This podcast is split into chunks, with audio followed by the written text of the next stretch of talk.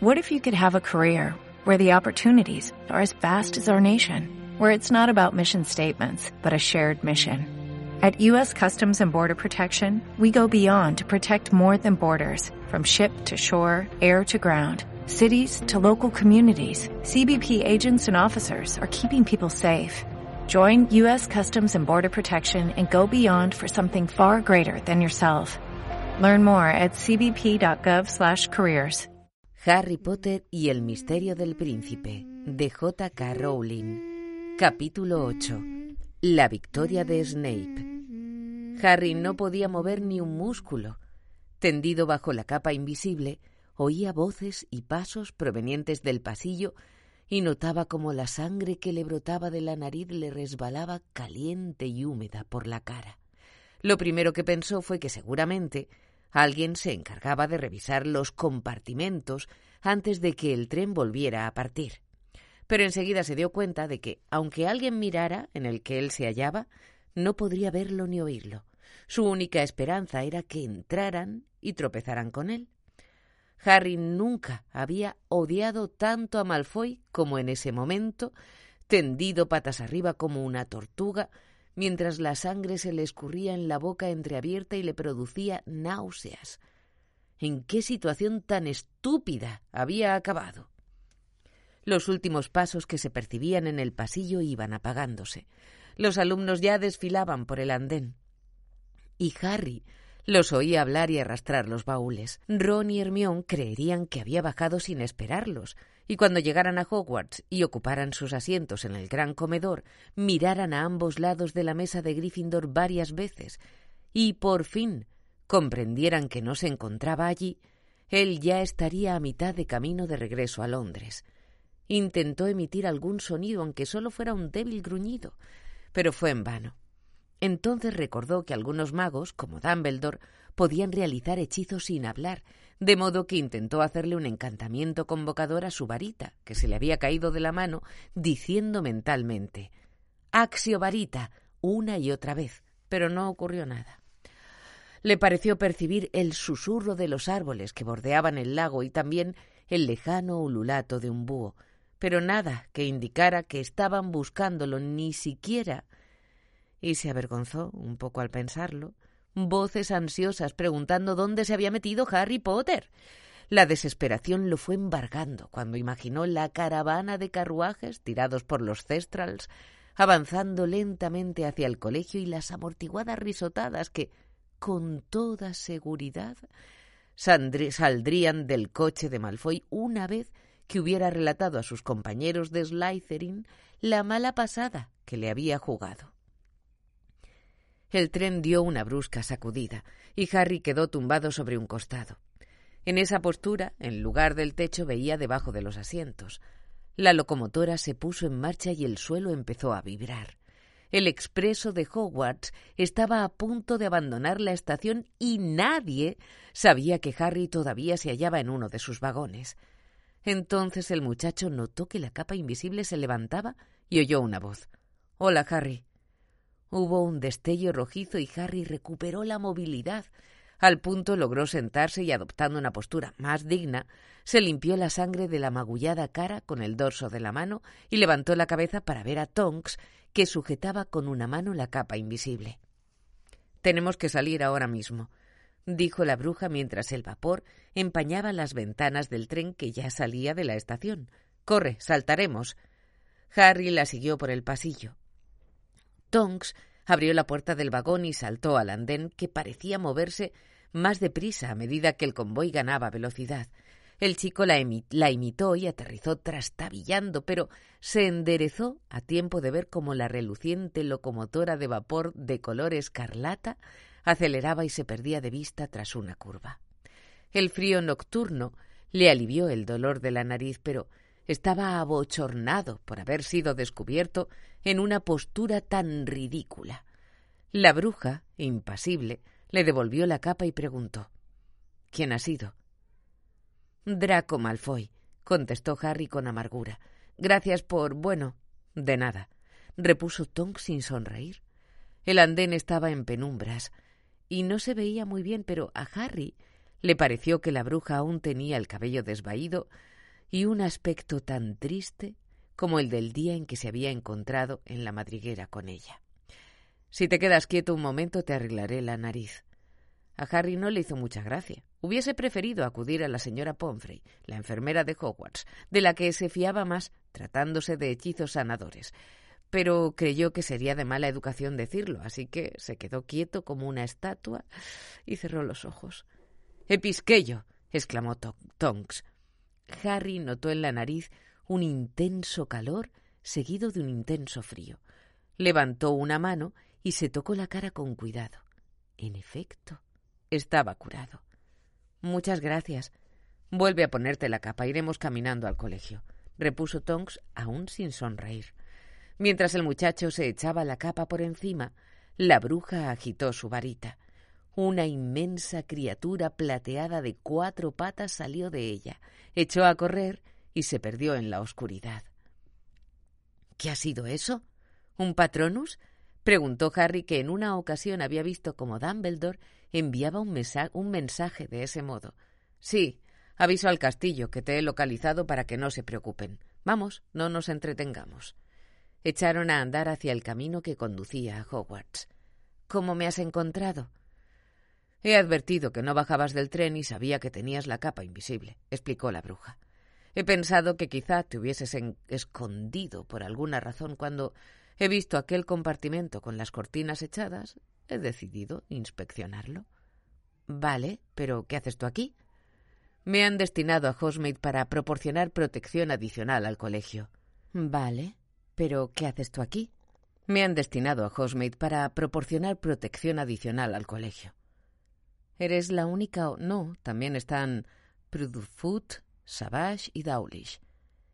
¿Dawlish es el auror al que Dumbledore atacó el año pasado? Así es.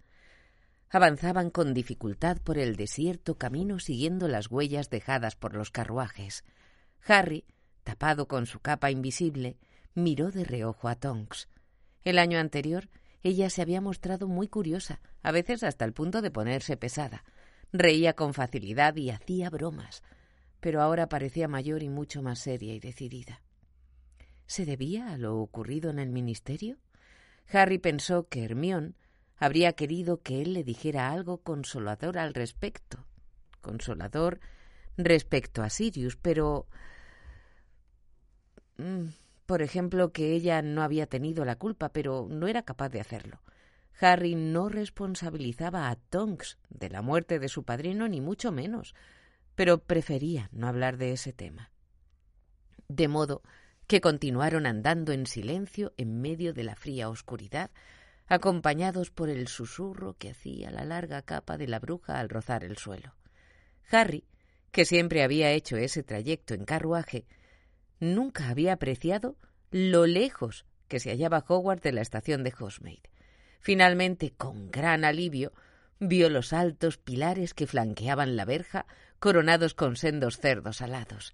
Tenía frío y hambre y estaba deseando separarse de esa nueva y deprimente Tonks, pero cuando estiró un brazo para abrir la verja, comprobó que estaba cerrada con una cadena.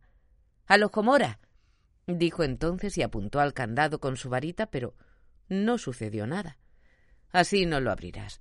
Dumbledore lo ha embrujado personalmente, explicó Tonks. ¿Puedo trepar por un muro? propuso Harry mirando alrededor. No, no puedes, replicó la bruja con voz cansina. En todos han puesto embrujos anti-intrusos. Este verano se han endurecido mucho las medidas de seguridad. Ajá. Empezaba a fastidiarle las pocas ganas de colaborar de Tonks. En ese caso tendré que dormir aquí fuera y esperar a que amanezca. Ya vienen a recogerte, mira. A lo lejos, junto a la puerta del castillo, se veía la amarillenta luz de un farol. Harry se alegró tanto que hasta se sintió con fuerzas para soportar las críticas de Filch por el retraso, así como sus peroratas sobre cómo mejoraría la puntualidad si se utilizaran regularmente instrumentos de tortura. Sin embargo, cuando el portador, cuando el portador del farol Llegó a unos tres metros de ellos y Harry se quitó la capa invisible para dejarse ver. Reconoció la ganchuda nariz y el largo, negro y gasiento, grasiento cabello de Severus Snape, y al punto recibió una descarga de puro odio. Vaya, vaya, dijo Snape con desdén. Sacó su varita mágica y dio un toque al candado, con lo que las cadenas se pertearon, serpentearon hacia atrás y la verja se abrió con un chirrido. Ha sido un detalle por tu parte que hayas decidido presentarte, Potter, aunque es evidente que, en tu opinión, llevar la túnica del colegio desmerecería tu aspecto. No he podido cambiarme porque no tenía mi. se disculpó el chico, pero Snape lo interrumpió. No es necesario que esperes, ninfadora. Potter ya está a salvo bajo mi custodia. El mensaje se lo, he se lo he enviado a Hagrid, objetó Tonks arrugando la frente. Hagrid ha llegado tarde al banquete de bienvenida, igual que Potter. Por eso lo he recibido yo. Por cierto, añadió retirándose un paso para que Harry entrara. Tenía mucho interés en ver tu nuevo patronus y sin más cerró la verja en las narices de Tonks y volvió a tocar con su varita mágica las cadenas que, tintineando, serpentearon de nuevo hasta recuperar su posición original. Creo que te iba mejor el viejo, concluyó con un deje de maldad. El nuevo parece un poco enclencle. Al darse la vuelta, Snape hizo oscilar el farol y Harry vio fugazmente la mirada de sorpresa y rabia de Tonks. Luego la bruja quedó otra vez envuelta en sombras. Buenas noches, le dijo Harry al echar a andar hacia el colegio con Snape. Gracias por todo. Hasta otra, Harry. Snape guardó silencio aproximadamente un minuto, mientras Harry generaba ondas de un odio tan intenso que parecía increíble que el profesor no notara que le quemaban. Si bien el muchacho lo había aborrecido desde su primer encuentro, la actitud de Snape hacia Sirius lo había colocado para siempre más allá de la posibilidad del perdón. Dijera lo que dijese Dumbledore, ese verano Harry había tenido tiempo de sobra para reflexionar y concluir que, con seguridad, los insidiosos comentarios que Snape le hiciera a Sirius Black respecto a que éste se quedaba a salvo y escondido mientras el resto de los miembros de la Orden del Fénix combatían a Voldemort, fueron un factor determinante para que Black saliera de Grimmauld Place y fuera al ministerio la noche en que lo mataron. Harry se aferraba a esa idea porque le permitía culpar a Snape lo cual le, resultaba satisfactorio, y también porque sabía que si había alguien que no lamentaba la muerte de su padrino, ese era el hombre que ahora iba a su lado. Cincuenta puntos menos para Gryffindor por el retraso, resolvió Snape. Y veamos, otros veinte por tu atuendo de Magel. Creo que ninguna casa había estado en números negativos a estas alturas del curso. Ni siquiera hemos llegado a los postres del banquete de bienvenida. Es posible que hayas establecido un récord, Potter.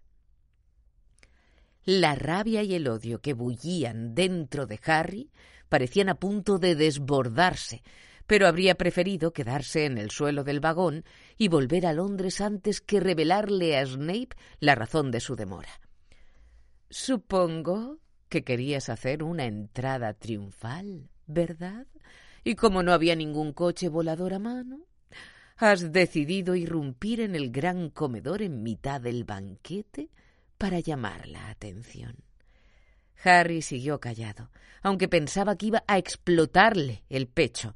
Estaba seguro de que Snape había ido a recogerlo por ese motivo, porque podría aprovechar para pincharlo y atormentarlo sin que nadie lo oyera. Por fin llegaron a los escalones de piedra del castillo y en cuanto se abrieron las grandes puertas de roble por donde se accedía al amplio vestíbulo enlosado, Oyeron voces, risas y tintineo de platos y copas provenientes del gran comedor, cuyas puertas estaban abiertas. Harry se planteó ponerse la capa invisible para llegar hasta su asiento en la larga mesa de Gryffindor, que estaba muy mal situada, pues era la más alejada del vestíbulo, sin que nadie lo viera. Sin embargo, Snape, como si le leyera el pensamiento, dijo Ni se te ocurra ponerte la capa. Ahora entras y que te vea todo el mundo, que es lo que querías. Harry traspuso el umbral con decisión. Cualquier cosa era mejor que permanecer junto a Snape. Como era habitual, el gran comedor, con sus cuatro largas mesas, una para cada casa del colegio y la de los profesores, al fondo de la sala, estaba decorado con velas flotantes que hacían brillar y destellar los platos. Sin embargo, Harry solo veía una mancha borrosa y reluciente. Iba tan deprisa que llegó a la mesa de Hufflepuff cuando los alumnos empezaban a fijarse en él, y al ponerse estos de pie para verlo mejor, ya había localizado a Ron y Hermión. Corrió hacia ellos a lo largo del banco y se hizo sitio entre los dos. ¿Dónde has... atiza? ¿Qué te ha pasado en la cara? dijo Ron mirándolo con los ojos muy abiertos, igual que el resto de los muchachos que había alrededor. ¿Por qué? ¿Qué tengo? replicó Harry y cogió una cuchara para ver su distorsionado reflejo. Pero si estás cubierto de sangre, exclamó Hermión. Ven aquí. Levantó su varita, dijo Tergueo y se limpió la sangre seca de la cara. Gracias. Harry se palpó el rostro ya limpio. ¿Cómo tengo la nariz? Normal, respondió Hermión. ¿Por qué lo preguntas? ¿Qué te ha pasado? Estábamos muertos de miedo. Ya os lo contaré más tarde, replicó Harry cortante. Sabía que Ginny, Neville, Dean y Semus estaban escuchando. Hasta Nick, casi decapitado, el fantasma de Gryffindor, se había acercado flotando por encima del banco. Pero, protestó Hermión, ahora no, Hermión. Insistió Harry con tono elocuente y enigmático, tratando de hacerles creer que se había visto envuelto en algún asunto heroico, a ser posible relacionado con un par de mortífagos y algún dementor. Por supuesto, Malfoy difundiría al máximo su relato de los hechos, pero siempre cabía la posibilidad de que no llegara a oídos de demasiados alumnos de Gryffindor. Harry estiró un brazo por encima del plato de Ron para coger un par de muslos de pollo y patatas fritas, pero en ese momento se desvanecieron y fueron sustituidos por los postres. Pues te has perdido la ceremonia de selección, comentó Hermión mientras Ron se abalanzaba sobre un apetecible pastel de chocolate. ¿Ha dicho algo interesante el sombrero seleccionador? preguntó Harry sirviéndose un trozo de tarta de melaza. Más de lo mismo, la verdad. Nos ha aconsejado que permanezcamos unidos ante nuestros enemigos, ya sabes. ¿Dumbledore ha mencionado a Voldemort? Todavía no, pero siempre se guarda el discurso propiamente dicho para después del banquete, ¿verdad? No creo que falte mucho. Snape ha comentado que Hagrid ha llegado tarde al banquete. ¿Has visto a Snape? ¿Cómo es eso? se extrañó Ron entre dos ávidos bocados de pastel. Me lo he encontrado por el camino, mintió Harry. Hagrid solo se ha retrasado unos minutos, aclaró Hermión. Mira, te está saludando con la mano, Harry. El muchacho miró hacia la mesa de los profesores y sonrió a Hagrid, que en efecto lo saludaba con la mano. Hagrid nunca había logrado comportarse con la misma dignidad que la profesora McGonagall, jefa de la casa de Gryffindor, cuya coronilla no alcanzaba el hombro de Hagrid. La profesora estaba sentada al lado del guardabosques y contemplaba con gesto de desaprobación ese entusiasta intercambio de saludos. A Harry le sorprendió ver a la maestra de adivinación, la profesora Trelawney, sentada al otro lado de Hagrid, porque casi nunca salía de su habitación de la torre y era la primera vez que la veía en un banquete de, bienvenida. Iba tan estrafalaria como siempre, cubierta de collares de cuentas y envuelta en varios chales, y sus gafas le agrandaban desmesuradamente los ojos. Harry siempre la había considerado poco menos que un fraude, pero le había impresionado descubrir, al final del curso anterior, que ella había sido la autora de la profecía que provocó que Lord Voldemort matara a sus padres e intentara matarlo también a él. Por ese motivo, tenía aún menos ganas de estar cerca de la profesora de adivinación. Pero por fortuna, ese año no tendría que estudiar su asignatura. Los enormes ojos de la profesora Trelawney, que parecían faros, giraron hacia el muchacho que rápidamente dirigió la vista hacia la mesa de Slytherin. Draco Malfoy describía mediante mímica, ante las carcajadas y los aplausos de sus compañeros, cómo le rompía la nariz a alguien. A Harry volvieron a hervirle las entrañas y bajó la mirada hacia su tarta de melaza. ¿Cómo le gustaría pelear con Malfoy ellos dos solos? ¿Y qué quería el profesor Slagorn? preguntó Hermión. Saber qué había pasado en el ministerio, respondió Harry. Toma, como todo el mundo, repuso ella con desdén. A nosotros en el tren no paraban de preguntarnos, ¿verdad, Ron? Sí, todos preguntaban si es verdad que eres el elegido. Hasta los fantasmas hemos discutido sobre ese tema, intervino Nick casi decapitado, inclinando hacia Harry la cabeza, que como estaba unida al cuerpo solo por unos centímetros de piel, se bamboleó peligrosamente sobre la gorguera. Se me considera una autoridad en cualquier tema referente a Potter. Todo el mundo sabe que somos muy amigos. Sin embargo, he asegurado a la comunidad de fantasmas que no pienso darte la lata para sonsacarte información. Harry Potter sabe que puede confiar plenamente en mí. Prefiero morir antes que traicionar su confianza. Les he dicho. Eso no es una gran cosa, dado que ya estás muerto, razonó Ron. Una vez más, demuestras la sensibilidad de un hacha desafilada dijo Nick con tono ofendido y a continuación se elevó hacia el techo y se deslizó hasta el extremo opuesto de la mesa de Gryffindor en el preciso momento en que Dumbledore, sentado a la mesa de los profesores, se ponía en pie. Las conversaciones y risas que resonaban por todo el comedor cesaron casi al instante. Muy buenas noches a todos, dijo el director del colegio con una amplia sonrisa y los brazos extendidos como si pretendiera abrazar a los presentes. ¿Qué le ha pasado en la mano? preguntó Hermión con un hilo de voz.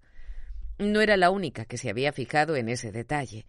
Dumbledore tenía la mano derecha ennegrecida y marchita, igual que la noche en que había ido a recoger a Harry a la casa de los Dursley. Los susurros recorrieron la sala. Dumbledore, interpretándolos correctamente, se limitó a sonreír y se tapó la herida con la manga de su túnica morada y dorada.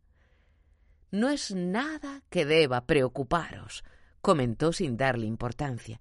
Y ahora, a los nuevos alumnos os digo, bienvenidos, y a los que no sois nuevos os repito, bienvenidos otra vez os espera un año más de educación mágica.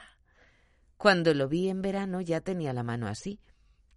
Le susurró Harry a Hermión, pero creía que se le habría curado, o que se le habría curado, o que se la habría curado la señora Pomfrey. La tiene como muerta, comentó Hermión con cara de asco. ¿Sabes? Hay heridas que no se pueden curar, maldiciones antiguas y hay venenos que no tienen antídoto y el señor Filch, nuestro conserje, me ha pedido que os comunique que quedan prohibidos todos los artículos de broma procedentes de una tienda llamada Sortilegios Wesley. Los que aspiren a jugar en el equipo de Quidditch de sus respectivas casas deberán notificárselo a los jefes de éstas como suele hacerse. Asimismo, Estamos buscando nuevos comentaristas de Quidditch. Rogamos a los interesados que se dirijan a los jefes de sus casas. Este año nos complace dar la bienvenida a un nuevo miembro del profesorado, Horas Slagorn. Este se puso en pie. La calva le brillaba a la luz de las velas y su prominente barriga, cubierta por el chaleco, hizo sombra sobre la mesa. Es un viejo colega mío que ha accedido a volver a ocupar su antiguo cargo de profesor de pociones. ¿De pociones? ¿De pociones? Las preguntas resonaron por el comedor. Todos querían saber si habían oído bien. ¿De pociones? Se extrañaron también Ron y Hermione y miraron a Harry. Pero tú dijiste... El profesor Snape, por su parte, prosiguió Dumbledore elevando la voz para acallar los murmullos, ocupará el cargo de maestro de defensa contra las artes oscuras. ¡No! exclamó Harry haciendo que muchas cabezas se volvieran hacia él, pero no le importó. Él miraba fijamente la mesa de los profesores, indignado. ¿Cómo podían darle ese puesto después de tanto tiempo? ¿Acaso no se sabía desde hacía años que Dumbledore no confiaba en Snape para ese cometido? Pero, Harry, tú dijiste que esa asignatura iba a impartirla Slughorn, le recordó Hermión. Eso creía, repuso Harry furioso, e intentó precisar cuándo se lo había dicho Dumbledore, pero no logró recordar que el director de Hogwarts hubiera mencionado qué asignatura daría Slughorn. Snape, que estaba sentado a la derecha de Dumbledore, no se levantó al oír su nombre. Se limitó a alzar una mano para agradecer vagamente los aplausos de la mesa de Slytherin. No obstante, Harry detectó una mirada de triunfo en aquellos rasgos que tanto odiaba. Bueno, al menos hay algo positivo, se consoló. Snape se marchará antes de que termine el curso. ¿Qué quieres decir? preguntó Ron. Ese puesto está maldito. Nadie ha durado más de un año en él. Incluso Quirrell murió mientras lo desempeñaba. Así que voy a cruzar los dedos para ver si hay otra muerte. Harry, se escandalizó Hermión. Quizá Snape vuelva a enseñar pociones a final de curso, especuló Ron. A lo mejor ese tipo, Slagor, no quiera quedarse en Hogwarts para siempre. Moody no se quedó. Dumbledore carraspeó. Harry, Ron y Hermión no eran los únicos que se habían puesto a cuchichear. El comedor en pleno era un hervidero de murmullos tras saberse que Snape había conseguido por fin su gran sueño. Como si no se hubiera percatado del impacto de la noticia que acababa de comunicar, Dumbledore no hizo más comentarios sobre los nuevos nombramientos y se limitó a esperar a que reinara de nuevo un silencio absoluto. Luego continuó. Bien, como todos los presentes sabemos, Lord Voldemort y sus seguidores vuelven a las andadas y están ganando poder. Mientras hablaba, el silencio fue volviéndose más tenso y angustioso. Harry le lanzó una ojeada a Malfoy que no miraba a Dumbledore, sino que mantenía su tenedor suspendido en el aire con la varita, como si no considerara que el discurso del anciano director mereciera su atención. No sé qué palabras emplear para enfatizar cuán peligrosa es la actual situación y las grandes precauciones que hemos de tomar en Hogwarts para mantenernos a salvo.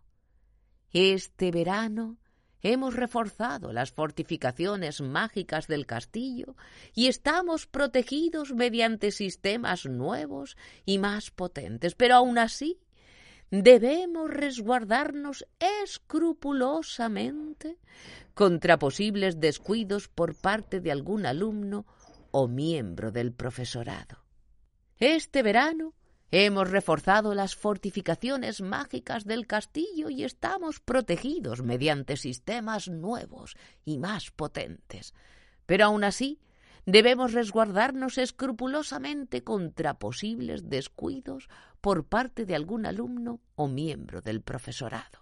Por tanto, pido que os atengáis a cualquier restricción de seguridad que os impongan vuestros profesores, por muy fastidiosa que os resulte y en particular a la norma de no levantarse de la cama después de la hora establecida. Os suplico que si advertís algo extraño o sospechoso dentro o fuera del castillo, informéis inmediatamente de ello a un profesor. Confío en que os comportaréis en todo momento pensando en vuestra propia seguridad y en la de los demás. Dumbledore recorrió la sala con la mirada y sonrió otra vez. Pero ahora os esperan vuestras camas cómodas y calentitas, y sé que en este momento vuestra prioridad es estar bien descansados para las clases de mañana. Así pues, digámonos buenas noches. Pip, pip. Los alumnos retiraron los bancos de las mesas con estrépito, con el estrépito de siempre, y cientos de jóvenes empezaron a salir en fila del gran comedor, camino de sus dormitorios. Harry, que no tenía ninguna prisa por mezclarse con la masa de compañeros que lo miraban embobados, ni por acercarse a Malfoy para que éste tuviera ocasión de contar una vez más cómo le había destrozado la nariz, se quedó rezagado. Fingió que se ataba los cordones de una zapatilla y dejó que lo adelantaran casi todos los alumnos de Gryffindor. Hermión se había colocado en cabeza del grupo para cumplir como prefecta su obligación de guiar a los estudiantes de primero, pero Ron se quedó con Harry. ¿Qué te ha pasado en la nariz? Dime la verdad. Pidió cuando ya eran de los últimos que quedaban en el comedor y nadie podía oírlos. Harry le contó lo ocurrido y Ron no se rió, demostrando así lo sólida que era su amistad. He visto a Malfoy explicando con mímica algo relacionado con una nariz, comentó. Sí, ya. Bueno, eso no importa, replicó Harry afligido. Pero logré escuchar lo que decía antes de que descubriera que yo estaba allí. Se había imaginado que Ron se quedaría pasmado al enterarse de los alardes de Malfoy, pero no le parecieron nada del otro mundo. Harry lo interpretó como pura testarudez. Hombre, Harry, Solo estaba fardando delante de Parkinson. ¿Qué clase de misión le iba a asignar quien tú sabes? ¿Cómo sabes que Voldemort no necesita a alguien en Hogwarts? No sería la primera vez que. No me gusta que lo llames así, le reprochó una voz a sus espaldas. Harry se dio la vuelta y vio a Hagrid meneando la cabeza con gesto de desaprobación. Pues Dumbledore lo llama así, replicó Harry. Sí, lo sé, pero Dumbledore es Dumbledore, ¿no? rebatió Hagrid. Oye, Harry, ¿cómo es que has llegado tarde? Estaba preocupado por ti.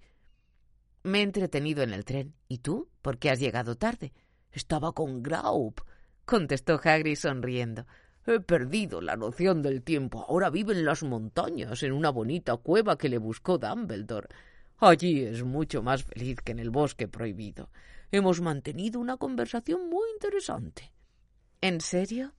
repuso Harry procurando no mirar a Ron, puesto que la última vez que había visto al hermanastro de Hagrid, un violento gigante con una habilidad especial para arrancar los árboles de raíz, comprobó que su vocabulario consistía en cinco palabras, dos de ellas pronunciadas incorrectamente. Sí, sí, ha progresado mucho, afirmó Hagrid con orgullo. Te sorprenderías. Estoy pensando en entrenarlo para que sea mi ayudante. A Ron se le escapó una risotada, pero consiguió que sonara como un fuerte estornudo. Ya habían llegado a las puertas de roble del castillo. En fin, nos veremos mañana.